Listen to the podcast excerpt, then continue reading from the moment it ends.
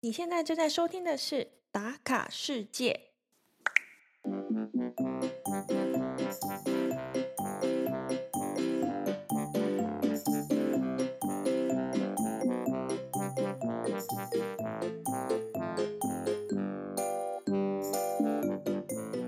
这一集《打卡世界》来到冰岛打卡喽！这个神秘的国度为什么让人如此向往呢？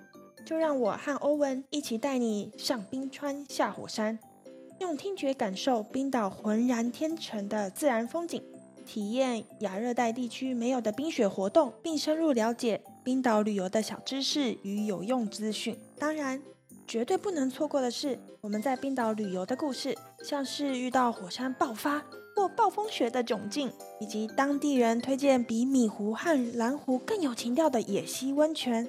或者是像我们一样是背包客的旅行，在冰岛露营、搭便车，不用花大钱，也可以玩得非常尽兴。来吧，和我们一起来冰岛这一站打卡世界，打开你的全世界。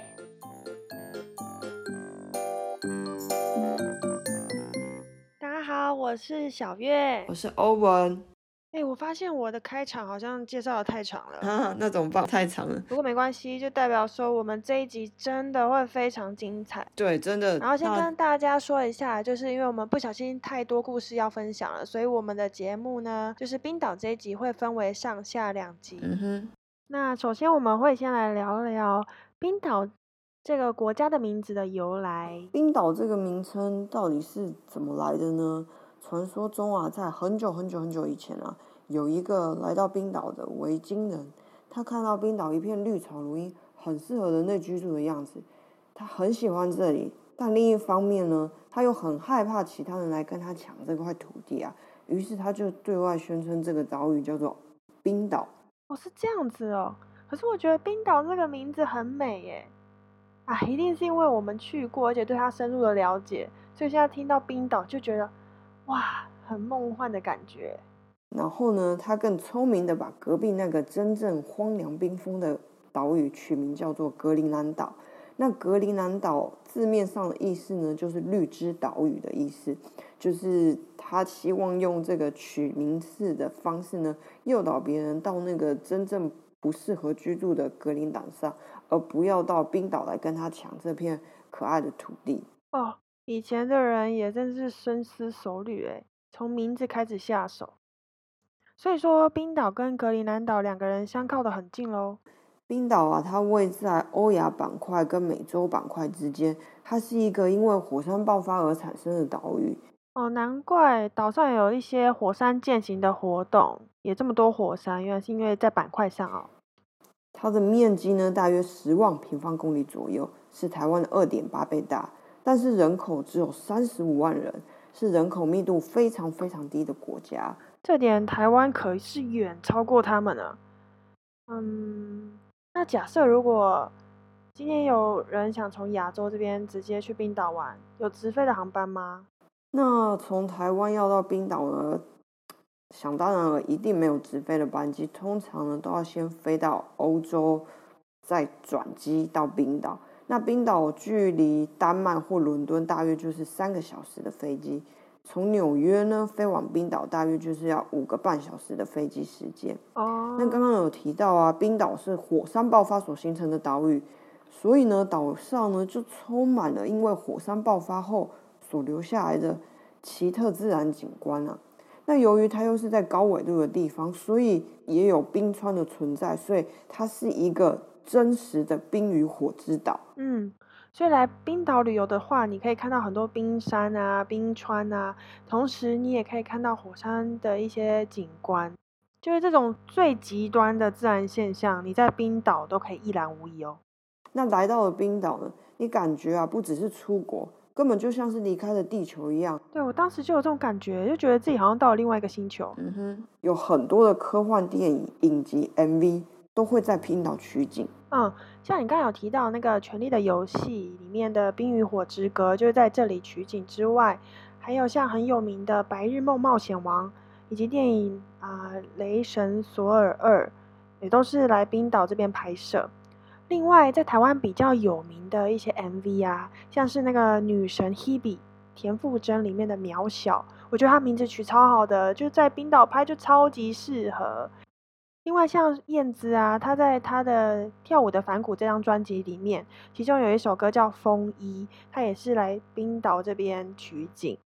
还有像是许哲佩的一首歌叫《白色的婚礼》，它里面的 MV 也是远赴冰岛前来拍摄。当然，除了拍摄这些音乐或是电影的作品之外啦，其实冰岛真的是蛮多人的蜜月胜选之地。像是那个明星林宥嘉，他就带着他的老婆来这边度蜜月哦。那来冰岛呢，除了这些很壮观壮丽的景象之外，有没有什么特别的活动是我们可以跟大家分享的呢？在这边呢，你可以做很多很多你在其他的地方没有办法做的活动，比如说嘞，像是火山践行呢，你可以去火山内部参观，然后还可以进行冰河践行。可以搭船游览冰河湖，你还可以观赏鲸鱼，可以骑冰岛的特有马，还可以坐狗拉的雪橇，你可以观赏蓝冰洞，你还可以去泡蓝湖温泉。哦，我承认你讲的这些都非常吸引人，但是你每讲一个活动，我都觉得哇，我的钱又要被烧了一次。不过我相信一定有一些免费的活动吧，跟大家分享一下吧。然后你可以观赏岛上各式各样的瀑布。你还可以看间歇泉，你还可以追极光哦。在冰岛，你会感觉时间怎么样都不够用，因为冰岛实在有太多太多好玩又好看的地方了。这倒是真的啦，时间确实不够用，但是钱也是烧得非常快。不过边环乐啦，我们会在呃这两集当中跟大家分享我们在冰岛是如何省钱的一些小配包。不如就从你开始跟大家说一下，当初你是怎么把冰岛列入你自己的旅行计划之内？为什么会选择这么贵桑桑的国家当做你旅行的其中一站呢？哦，其实去冰岛啊，是我在欧洲当背包客的时候啊去的其中一站。那那个时候呢，我很疯那个跑马拉松啊，但我不是跑马拉松，我是跑半马，就是只有二十一 K 的。那时候就想说，哇，难得可以到欧洲来，我一定要跑一些很特别的马拉松赛。然后我就开始搜寻啊，欧洲有哪些比较与众不同的马拉松，我就有搜寻到像柏林马拉松啊、布拉格马拉松。后来呢，我在找的时候我就发现了一个，有一个叫做世界最北首都马拉松，在雷克雅维特，它就在冰岛。然后你该不会就去报名了吧？哦，对啊，因为是先报名了这个比赛呢，才想说，哎，那我可以顺便去冰岛玩玩啊，所以就就就是因为要跑那个半马，我才会决定要去冰岛。哇，你也太疯狂了吧！为了跑马拉松？没有没有没有，不是马拉松，其实只有一半啦，就是比较是玩票性质，跑健康的这样子。但我记得你不止到欧洲的一个城市去跑参加这种。马拉松比赛对不对？哦，对啊，因为那个时候在背包旅行的时候，就是希望能够维持自己的体力，所以我常常到每个一个地方啊，我就会用跑步的方式把那个城市跑一圈啊。那常常就是会跑个大概八九公里、九十公里，就是一方面可以希望能够维持自己的体力，所以在我旅行的过程中呢，我每个就是我间隔几个月我就。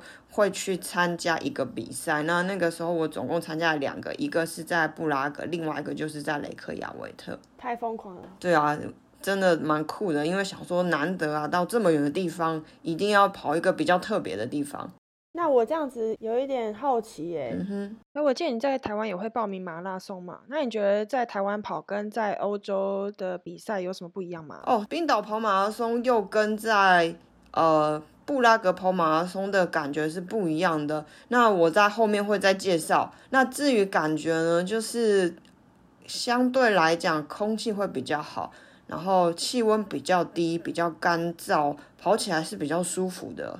当然啦，就是跑步身边的人不一样，跑步身边就是一都是一些啊比较高大的外国人，所以等于是他们跑两步。对对对，是你跑两步，然后他们早就跨一步出去。对对，他们我他们常常跨了一步就把我 丢在后面，然后我的那个频率就要比较快一点啊，才不会就落到很后面去。好有趣哦。嗯哼，那你那时候是自己来跑马拉松吗？啊，那你这样子加马拉松的行程是排了几天在冰岛啊？我记得我大概九个月前还是十个月前。就已经先报名好了。然后报名完马拉松呢，我才开始着手去做订机票啊、订住宿的这些动作。那因为那个时候冰岛马拉松刚好是在暑假的时候，所以我就邀请了我妹妹一起跟我。去参加这个冰岛的半马，所以呢，我在冰岛的旅行也是跟我妹妹一起的。因为冰岛的半马呢是办在每年八月的第四个星期六，所以我大约就是在八月中一直到八月底的这段时间是待在冰岛。哦，那你就是待两周喽？对，差不多就是两周，两周的时间。哎，那你妹妹有跟你一起去跑马拉松吗？有有有，她当然有啊，她就是为了要就是。刚好我也要去嘛，那也想要找一个人说，哎，两个人互相有个照应啊。那对他来讲也是一个蛮难得的机会。他也是一个在升学中间暑假嘛，所以他也刚好有空，所以就一起过来。我们汇合了以后，一同前往冰岛去参加这个这个马拉松，然后顺便也游览了冰岛。哦，好羡慕哦！我也希望我跟我姐可以这样子环游世界，到处去玩。虽然说我们的旅行蛮常吵架的啦。那小月，我记得你也有去过冰岛嘛？那你是为什么会选择想要去冰岛啊？嗯，大相信大家应该有听出来，就是我跟欧文不是一起去的。那我们也是在不同时间点去，所以刚好一个在夏天，一个在冬天，可以跟大家做更完整的介绍。那为什么我会选择冰岛嘞？现在仔细回想，好像也是阴错阳差。就是我当时在背包旅行的时候，po 了一张照片，然后我一个高中的很好的闺蜜，她就突然私讯我，跟我说，哦，她也好想来欧洲找我玩哦。老实说，冰岛本来不在我的背包计划内，因为我是背包客嘛，所以我的预算有限，所有的北欧国家啊，特别是冰岛，贵的吓死人，根本就没办法列入在我的。背包名单中，所以你的冰岛也是在你当背包客十六个月当中的时间内去完成的喽。哦，对啊，因为我那时候已经人在欧洲了嘛，就想说这么靠近冰岛，不去朝圣一下极光也太可惜了吧。那刚好有人可以 share 旅费，我就想说，嗯，好吧，那我就问我的高中闺蜜，冰岛要不要冲一个？因为冰岛是一个巨贵的地方嘛，所以对背包客来讲，其实是蛮害怕前往，就是一个又想去，但是又怕受伤害的地方。不是自己怕受伤害，是怕荷包受伤害。嗯哼。所以你是什么时候去冰岛的啊？哦，因为我们主要是想要看极光嘛，所以我们有稍微查了一下，嗯哼，就是冰岛最适合看极光的季节就是在冬季，因为它的日照时间短，你等待的极光时间比较长，机会也会比较大。所以我们当时呢，就是在九月到三月间选择了十月份去。不过十月它下雪下雨的时间也比较长，所以这时候就是要看人品了。哦，所以其实你是特你去冰岛有一个很大的目的，就是你希望能够看到极光。哦，对啊，我当时就一心一意想看极光，但没想到它带给我的惊喜。远远大过于极光，哎，远超过极光给你的感动就对了，真的。然后我那时候其实我们是租车环岛，八天七夜算非常非常赶。我如果还有机会去冰岛，我会希望再安排更长的时间。所以你去了八天，你觉得还不够？哦，主要是因为我朋友他是从台湾飞过来，然后他这时候在台湾工作，没有那么多的天数可以请假，所以我们的时间就比较短。那冰岛的美啊，我真的觉得八天啊，或者是 double 变十六天都不是那么的够哎。嗯。啊，我们旅行的时候是冬天嘛，所以那时候没有大众运输的选择，所以我们只能够选择去租车店租车。哦，对，所以你们只能自驾。嗯。但是我们两个都没有国际驾照，所以我们只好上网再另外找了一对情侣作为我们的旅伴去 share 这个车资和油资。哦，所以你们一行就是四个人一起租了一台车，在冰岛上面环岛了八天。对，八天要环岛真的超紧绷。所以你们揪的那个伙伴本来是。不认识的，然后你跟你的同，你跟你高中同学，所以你们等于是两两互相认识，然后又去跟另外不认识的人凑在一起，就这样一起相处了八天了。对啊，真的是很勇敢哦。不过我觉得这在台湾是蛮普及的，因为很多人其实都会在网站上找旅伴。有有吗？台湾有有这个样子吗？有啊，你不知道背包客栈有一个版面是揪团吗？哦，你是说就是台湾的人揪，比如说揪一台车一起去冰岛 share 这个租车的钱是很常见的。哦，对对对，这个这个这个我倒是有听说。嗯，对啊，在台湾其实这蛮流行的，而且如果运气好的话，你真的可以遇到很好的旅伴，让你们可能有可能当一辈子的好朋友，因为你们的兴趣一样嘛，都喜欢旅行。嗯哼，OK。一开始你去冰岛最主要的目的是想要看极光，那你到底在十月的时候去到冰岛，你有看到极光吗？哎，这个问题我真的是被问到烂掉哎！就是我每次跟别人说我去冰岛过，他们就问我说：“那你有看到极光吗？”嗯，就让我娓娓的道来我的极光故事吧。嗯，首先我想跟大家说明一下，就是在冰岛开车，其实跟在台湾开车的环境很不一样。对，没有错，冰岛上面很多的路啊，它其实根本就不是路，也可以这么说啦。不过哈，你要想哦，就是它有经过很。漫长的冬天，然后那个极冷的冰天雪地，你知道那路况啊，能有多差就有多差。所以其实稍微一个不留神，就有可能会酿成意外。然后加上我们自驾环岛的过程，就是从白天到黑夜嘛，所以我们到晚上的时候，除了雷克雅维克，我们一出这个大城之外，路上几乎都没有照明设备，除非你经过很小的村庄，它可能稍微有几盏灯。所以绝大部分我们都是依照呃天空明亮的月亮，还有一片星空，当做我们的自然照光，否则我们就剩下车头灯。所以当你白天看到那些，哇塞！那些白天你觉得很不可思议的景象，到晚上其实你根本就看不到，然后也看不到路的尽头，然后一片漆黑。所以不光是驾驶很紧绷以外，我们整个乘客也都就是皮绷得很紧，很怕驾驶开到睡着，因为景色都一样，然后又很昏暗，很希望能够帮他多注意一下，哎，是不是旁边有什么动物会突然跳出来？所以即使你你并不是担任司机的工作，但是你们。其他的乘客也都不敢闭上眼睛睡觉或休息，就是了。哦，至少我跟驾驶的女友都是一直醒着啦。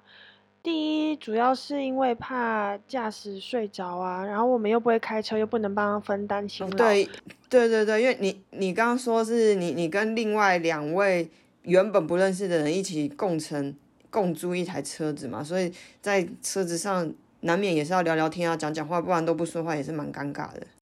哦，对啊，而且我还要担任两人份的工作，因为呢，我的高中闺蜜哦，我们就简称她为小企鹅好了，因为她很喜欢企鹅。那她就是那种一上车就会开始呼呼大睡的那种，其实还蛮羡慕她的，因为她不管到哪个青年旅馆，有多少人打呼，她都可以睡得非常香甜，很是羡慕。那我刚刚说那是第一点嘛，然后第二点就是在冰岛啊，我们这样自驾一路上所有经过的风景，都的真的是真的是很疯狂的美，你一闭眼睛，你都会觉得是浪费。对，真的真的，其实真的在在冰岛上的每一分每一秒，你真的都是舍不得闭上眼睛的。哎呀，真的很容易离题耶，拉回来拉回来。总之，路况就是极差。然后呢，驾驶非常的辛苦，这样子。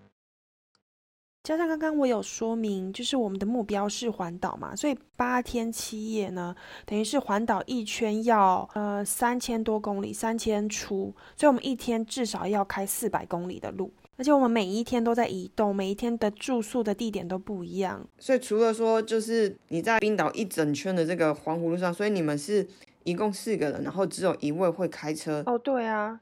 驾驶真的很紧绷，真是辛苦他了。另外，我们是十月去冰岛玩的，所以我们的日落时间大概是在五点左右。大概在六点多的时候，天空就是完全黑了，等于是我们就开始开夜车。那到底到底有没有看到极光呢？哦，不要急啦，慢慢听下去就知道了啦。OK，刚刚就是一个比较有点长的前情提要。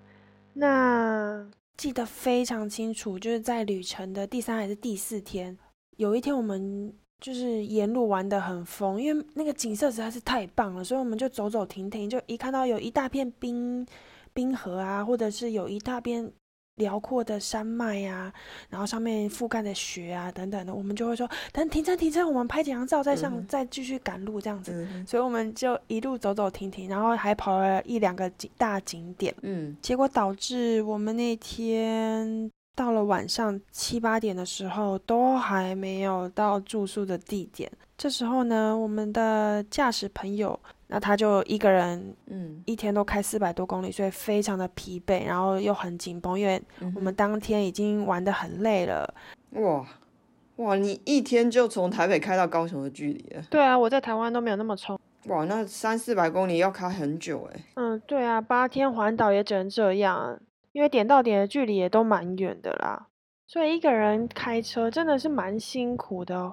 而且我跟你说，那时候当天啊，下午的时候还有经过一个峡湾，然后那个路段非常的窄，然后路面状况也不好，就很容易稍微晃神就会掉到悬崖下面，因为它完全没有护栏哦。现在回想起来，那段路还真的是蛮惊险的。嗯，后来呢，就在我们快抵达旅馆前。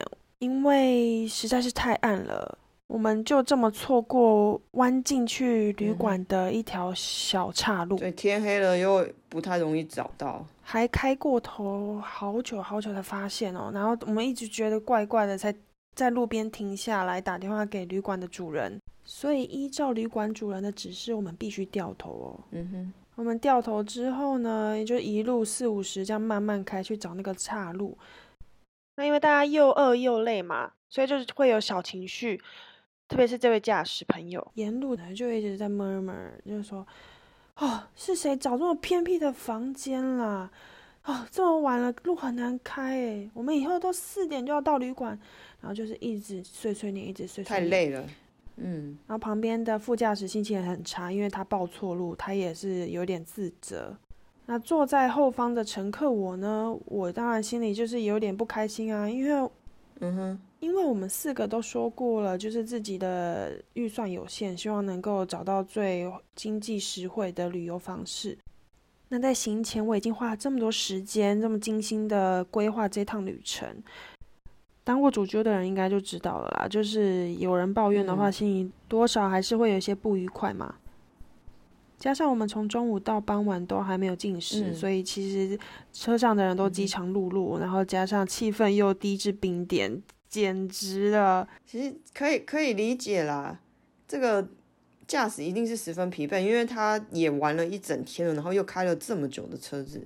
当下就超级希望，接下来就只剩下我跟小七儿可以一起旅行，可以摆脱他们。因为我们的旅行方式真的很不同啊，因为他每天都要睡到自然醒，然后我们都很希望能够在冰岛这难得的时光把它玩好玩满。嗯，OK，总而言之呢，我们就掉头慢慢开，慢慢开。嗯，我甚至还把总是在车上一直睡觉的小气的朋友睡觉 给挖起来，一起叫他帮我们看路。终于。我们在一个超级窄的巷子，然后一个超级不明显的一个告示牌，看到这家旅馆的名字。我们二话不说，就从一号公路右转切进去这条小路，然后一转弯呢，就从完好的柏油路直接变成到原始的那种泥泥土的道路，坑坑巴巴的，然后很多石块。哦，对了，我知道，就是。我知道冰岛的路啊，你一旦离开了就是传说中路况最好的一号公路以后，那个路啊，其实都是蛮蛮原始的，就是蛮冰岛本身原始的路况的那种感觉啊，真的是很不好开。那驾驶就更不开心了，但是我也无可奈何啊，那个路又不是我建设的，就开在原野里荒野中这样子。反正就在这样子的氛围下，我们又开了大概五到十分钟吧。整车可以说是非常尴尬，只有驾驶不时的会在那边自言自语、抱怨东抱怨西，小尴尬。嗯哼。然后突然之间，对这个副驾驶居然打破沉默，惊呼了一声：“天哪！”嗯，我超紧张，我还以为我们撞到动物啊，还是说我们走到死路又要掉头、走错路等等，让驾驶要更不爽，那就各种负面的想法都出来。但是我们顺着他的手势一去看。我看到天空有一丝丝的绿光，极光，他就接着说，那该不会是极光吧？哇塞，我也不敢相信我的眼睛。哇，然后驾驶其实也蛮开心的，他就立刻起火，我们四个人就蹦出车外去确认到底是不是极光。啊，在没有任何的光害下，我靠，那天空的那个绿色的一丝丝极光真的是非常的明显呢。然后我们就惊呼：“天哪，真的是极光哎！好不敢相信哦！”然后我们四个居然就哇，超酷的，也没有破涕而笑这么夸张，但我们就四个就互相拥抱，就刚刚所有那种尴尬气氛就完全化解了。我非常非常感动，觉得极光出现的时机真是太好了。所以你们在上一秒的不爽、生气、疲惫都忘记了。因为如果他们会出现，把我们整个尴尬气氛化解掉的话，我真的不知道接下来要怎么跟他们一起旅行哎、嗯哼，就极光把你们全部都融化了。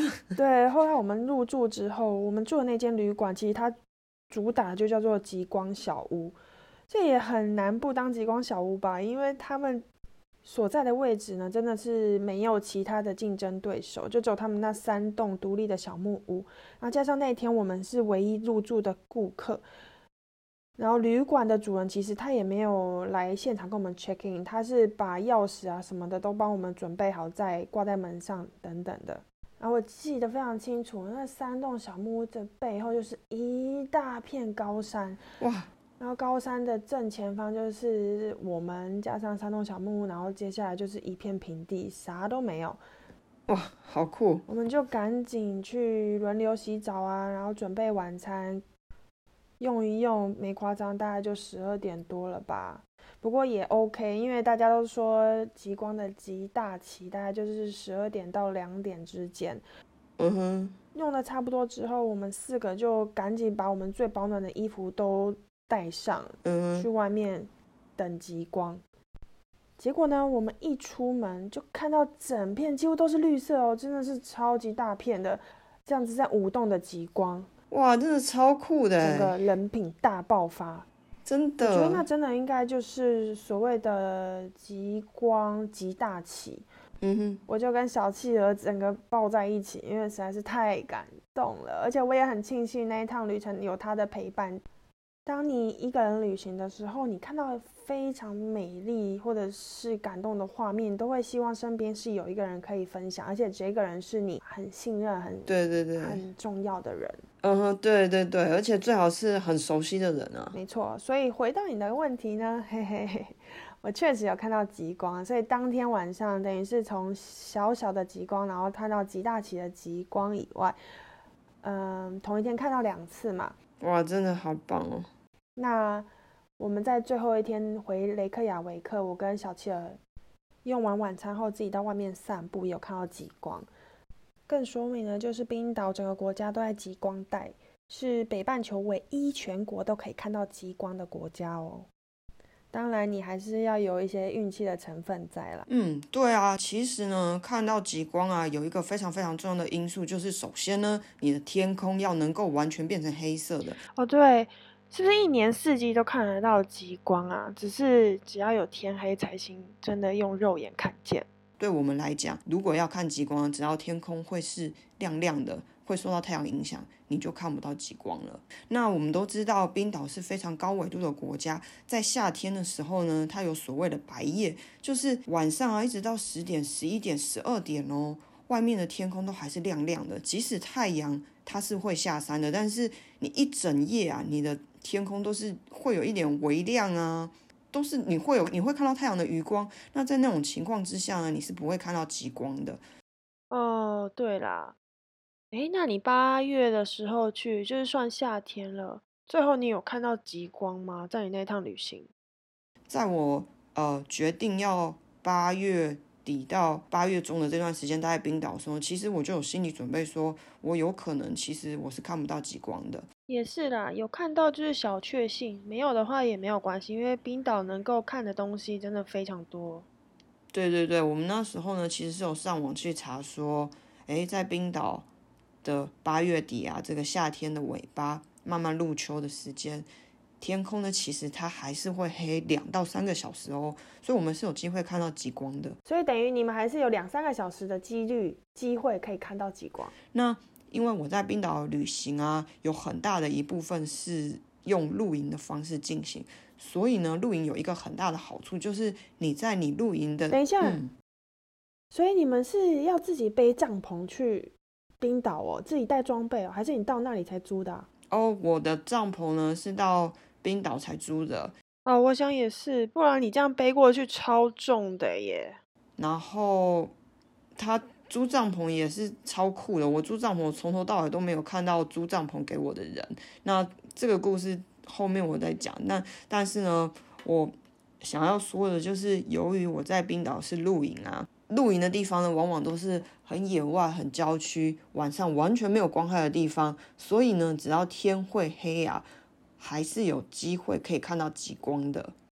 哦，那你们露营，你刚才说都到郊区这么偏僻，你看像我刚才讲我自驾的故事就已经这么难抵抵达了，你们这样子露营的方式没有租车嘛，对吗？那你是怎么前往这些露营区呢？哦，我们是因为在冰岛呢的夏季啊，为什么我会挑选夏季呢？其实，其实冰岛呢的冬季跟夏季，它都有两个矛盾的地方，就是你一旦到了北方，你就会想要看极光，可是。如果你可以看到极光，就代表着你的白天是很短暂的。你白天可以进行的活动啊，比如说火山践行啊，或者是一些夏季才能参加活动，你再可以看到极光时间你就看不到了。所以这两个冬季、夏季前往高纬度国家，这两个其实一直都是很矛盾的一个问题。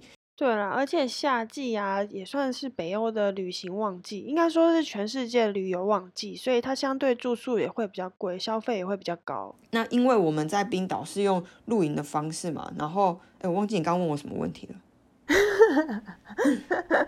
我刚刚问的很好诶，我是问你说你在冰岛是怎么前往这些露营区？哦，冰岛的 专心一点好不好？不要搞笑了。在冰岛呢，它其实是有一个环岛的巴士，然后它也有一些巴士的路线呢，可以开到冰岛的高地去。所以呢，我们就买了巴士的那个套票，它可以让我们无限的坐岛上所有的公车。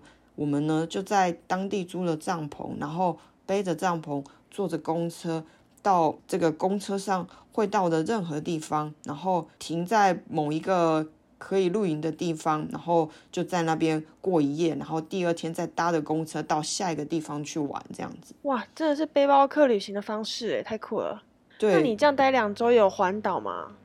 哦，那个时候我去冰岛的时候，刚好遇到了火山爆发，所以它有部分的区域呢其实是封闭不让人过去的，所以我并没有真正的环岛一圈。但是呢，我坐了公车，我有到冰岛的北部的城市啊，还有那些瀑布去玩，还有坐公车直接穿越冰岛的中央高地啊，到一个 L 开头的地方。那个这个地名呢，我会写在我们的网志上面。哦，对，我们会把今天讲的内容整理到我们的网志上面。我们的网志也叫打卡世界哦。那在冰岛坐公车呢，虽然是比较不自由，但是相对来讲是比较安全的，因为你的司机啊就是当地人，他很了解当地的路况。然后再来呢，搭乘冰岛的公车啊，它很酷哦，它它在经过中央高地的时候，它常常开在那个。根本完全看不到路的地方，然后那个公车轮胎很高很高，非常的高，轮胎很大，很像是飞起来一样。对，就是它甚至还可以直接开过河哦。哇塞！我我那个时候在过的时候，我就觉得说，这真的是太夸张了。我我不是在坐公车，我好像在做一个什么什么越野的，会会变形，可以可以上山，可以下海，可以开过很大石子路的一种很特殊的交通工具。对啊，你有没有觉得在冰岛的每分每秒都很像在拍那个？冒险家的主持节目，或者是探险家的实境秀等等。对对，你真的就会觉得你好像在拍那个 Discovery 啊，或者是国家地理频道。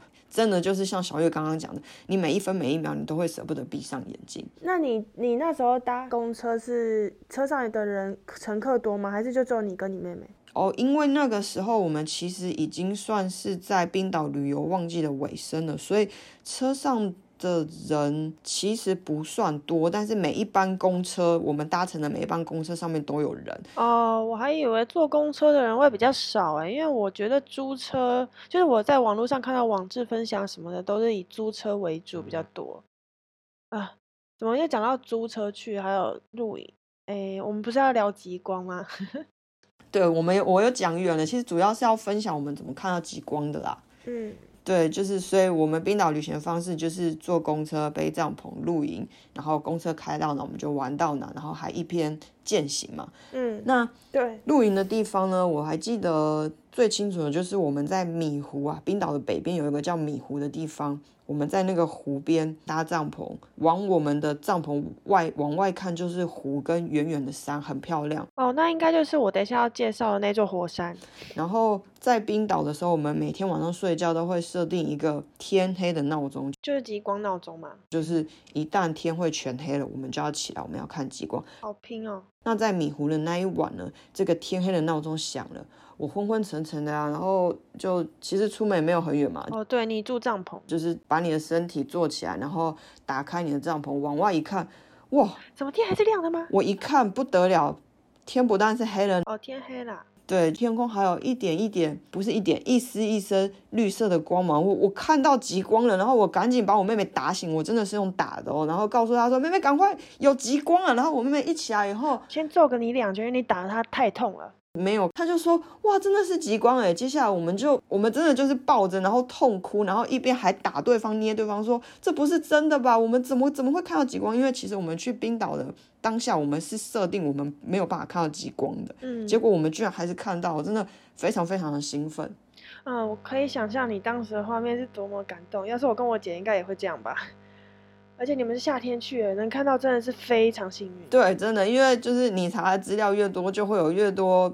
在帮你做心理建设的文章，告诉你说，啊，你不要太觉得说你会看到极光啊，这是要随缘的啊，就是也跟天空啊什么的很多条件因素之下，你还要天气好，你要没有光害啊，你才会看到极光。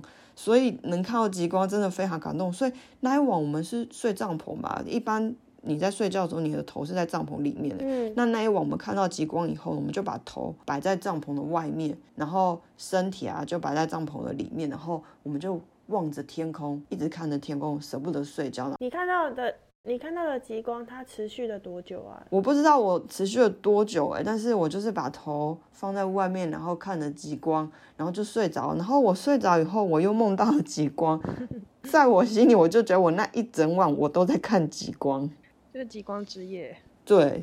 我刚刚会这样问你，就是因为我们当时看到的极光啊，那个极大起的极光，不是因为它结束了我们才去睡觉，而是因为我们等到两三点，它真的是太冷了，所以我们逼不得已只好赶快进屋休息。对，看极光真的也是一场 耐力的考验啊，要看你的你想看的心跟你的身体可以支持多久啊，就是两个在拉锯，因为能看到极光的时间通常都是非常非常冷的时候啊。对啊，我们真的非常幸运哎。我我那个时候看到的极光啊，不像你说的是一大片，因为我也有看到很多明信片上看到的是一大片很壮丽的极光，就是闪闪发亮。然后我看到就是一条一条一丝的，然后也没有很亮，就一点点，我就已经非常感动了，很难想象你们看到当下看到的那种震撼。对我，我我觉得每一种每一种状态的极光都都应该都是非常感动的。我我还忘记形容我刚刚就是看极光。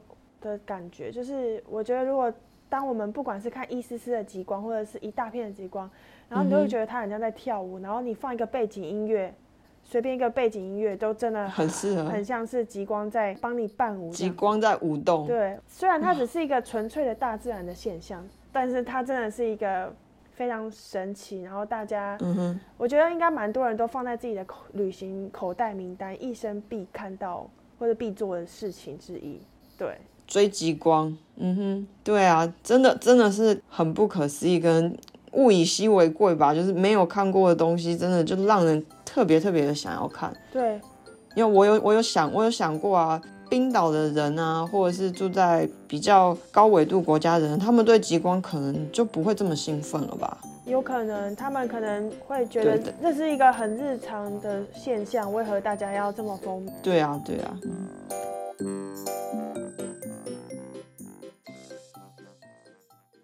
好嘞，分享完我们冰岛看到极光的小故事之后呢，我们接下来要跟大家分享在冰岛旅游要注意哪些事项，还有一些小资讯可以补充给大家。那为什么冰岛的旅游业呢会这么蓬勃发展？嗯，我们来听听看欧文怎么说。冰岛旅游业的发展要从二零零八年冰岛破产之后开始说起。那个时候，冰岛的政府他为了要振兴国内经济，于是他刻意的去发展旅游业。哦，对，那次的金融海啸，我相信蛮多人会有感的，因为在台湾最有名的就是那个二十二 K 的诞生嘛。对，那。金融海啸呢，也严重影响到冰岛的经济，但是他们却在三年内靠这个观光业啊，整个经济复苏，算是非常的成功诶。所以呢，来到冰岛旅游呢，你可以感受到是一件很舒服的事情。嗯，同意。哎，你不是有整理几点要跟大家分享吗？嗯，对啊，第一个是语言交流的部分，在冰岛呢，冰岛人虽然有自己的冰岛语。但在岛上，几乎每一个人都会讲英文，对，所以在询问各种资讯时，基本上没有什么障碍。即使这个冰岛人他不会讲冰岛语，对于旅客各种问题的询问，他们也都很热心的愿意去分享。确实哦，我那时候除了搭便车有遇到一个老先生不会英文之外，其他人讲英文真的都会通诶，而且都讲得非常流利。那第二点就是在冰岛上面，它各种交通以及旅游的标示都很清楚。一旦你抵达了冰岛凯夫拉维克国际机场后啊，你很简单的就可以找到，比如说，如果假设你是想要租车的，你很容易就可以找到。跟我们一样租车的话，那假设你想要搭乘公共运输工具前往首都雷克雅维特，你也可以看到那个公车站牌是标示的很清楚，而且很明确。那在岛上旅游的时候呢，各个景点啊都有很清楚的牌子，简单的介绍这个地点有什么历史。那公车站牌呢，也都放在呃很明显的地方，然后也画有公车路线。嗯，那在冰岛的公车啊，它不是一年四季都正常行驶，就是它有些班次在冬季会减班哦，但是一些主要的行程它还是会有啦。只是大家出门前还是要查一下资料，比较妥当。如果你不是自驾的话，嗯哼，哎，那我们如果去旅游中心的话，可以拿到什么样的资讯吗？在旅游中心，除了基本的提供旅游资讯以外，它也随时的会告诉大家冰岛当时最新的气象状况。因为在冰岛，它气象的变化是非常非常快速的，所以及时掌握气象的讯息。是一件很重要的事情。哦，听你这么一说，我想起来了，我们那时候早上一起来，第一件事就是冲去旅游中心看今天的天气如何。因为这攸关我们能不能看到极光。它就是有个电子看板，就像我们在看新闻一样，它会把今天的气温啊、降雨量啊或降雪的几率啊等等的都列在上面，清楚明了。所以我们都会第一件事情去做这个。对。再来就是冰岛的旅游资讯十分的丰富。无论你是要透过网络，或者是要在各个城市的旅游中心啊，那旅游中心有分他们民营的跟国营的，你都可以找到各式各样非常丰富的旅游资讯，像是公车的路线图啊、地图啊、各种当地的 local tour 啊，还有许许多多呃有趣的行程，你都可以在旅游中心找到。那如果你想要去接洽那些 local tour 啊，要取得进一步的讯息，透过脸书或 email 呢，经营这些 tour 的人啊，都会非常快速的就跟你回复，对，因为他们想要赚钱嘛。哎呦，毕竟人家也是靠那个吃饭的嘛。那我还记得那个时候啊，我也有去冰原践行，然后我也是在他们的 Facebook 上面去登记行程，而且他们回复的速度真的超快的。那接下来就是嗯。冰岛的 local tour，它每一个行程的规划设计都非常非常的精彩好玩。嗯，在冰岛啊，可以说是没有一个 tour 是有雷的。我有参加过几个 tour 啊，像是火山践行，你只要跟这个火山践行的公司预定好行程之后呢，他就会到指定的地点接你到践行的路口。那在那边呢，就有非常专业的向导。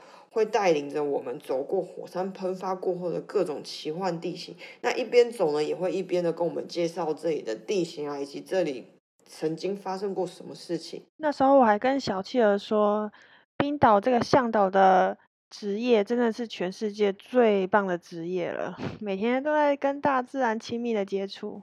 嗯哼，那另外呢，我也参加过冰河践行。冰河践行呢，同样的也是当地的旅游公司，它会提供在冰河践行上所需的所有装备，像是冰鞋、冰爪、头盔等等，然后会教导我们怎么使用，让我们在安全的状态下去探索冰岛这个非常非常奇妙的这块土地。嗯，我觉得呀，来冰岛一定要参加这个冰川践行的活动，因为这是冰岛很特殊的景观嘛，所以我觉得它是一个认识冰岛很好的方式。而且我还记得我们那时候穿冰爪，大家都是第一次的体验。我们还随身携带了那个可乐，我们在地板挖了一个就是很纯净的冰块，然后挖个洞，直接把可乐倒进去，这样子喝下去，喝起来就像是可乐冰在冰箱刚拿出来这样子一口干的感觉，很爽，但是没什么特别的啦，就是一个体验罢了。接下来呢，就是呃冰岛的公车，它除了有免费 WiFi 以外，还会有导览，及时的讲解的公车经过的各种特殊的地形啊，比如说是呃冰岛有名的那个美洲板块跟欧亚板块交界的那个国家公园啊，还有间歇泉啊，还有瀑布等等，在公车上都有导览会跟你介绍，所以即使你在移动的时候啊，你也会舍不得闭上眼睛。哦，听起来蛮划算的，你可以坐公车，然后有免费的导览。嗯。接下来最后一点就是在冰岛的金钱交易非常的方便。其实只要你有一张信用卡，你就可以畅游无阻。在冰岛，无论是超商、路边摊、搭公车，甚至是上厕所，或者是像我们有露营嘛，在露营营地洗澡啊、洗手台啊、营地的租用啊，不管是多么偏远的，你只要有信用卡，你都有办法付款。那在冰岛呢？你会想要换钱呢？大概就是因为你希望你想要收集那个冰岛很特殊的钱，冰岛的钱币上面有各种特殊很可爱的鱼，非常非常的特别。真的，冰岛的硬币真的超级可爱的，它上面像是会有海豚啊，或者是螃蟹，还有各式鱼类嘛。我记得我们那时候每个人都有收集，虽然我现在不知道我放到哪里去，就是了。因为一般。呃，很多国家的钱币就是放那种元首的头啊之类的。那另外就是有少部分的民宿可能需要付现，那这点是你在订民宿的时候其实就可以事先询问好的。嗯，所以啊，由上面介绍这几点就可以知道，来冰岛旅行啊，其实是非常方便而且又舒服的。那冰岛的旅游业就是在政府用心的发展了，人民也很配合之下呢，直到现在。每年大约都有两百五十万左右的人到冰岛旅游，观光人口数啊超过了冰岛原本的人口数达七倍之多。由此可见，每年都有许许多多的人想要到冰岛观光跟旅游。哇，七倍也太多了吧！哎，不过我刚刚有上网稍微查了一下，台湾每年的观光人口，哎，我们有到达一千一百万哎，哇，真是优秀，拍拍手。好的，我们对冰岛旅游的小资讯先稍微介绍到这里。虽然今年大家的旅游计划都被打乱了，那我相信冰岛还是在很多人未来想来的名单之内。也希望这些资讯对你会有一些帮助。至于来过冰岛的人呢，希望这些资讯呢可以唤起你心中的一些小记忆。那也希望我们的故事呢可以跟你产生共鸣。那下一集呢？我们会集中在我们在冰岛发生所有有趣的故事哦。不知道下一集会不会超时诶，因为我们每个人都准备了两三个故事，而且是非常精彩那种哦。大家可以期待一下。好嘞，冰岛的上集差不多就到这个部分啦。那我们下集见喽，拜拜。拜拜。应该要慢半拍啦。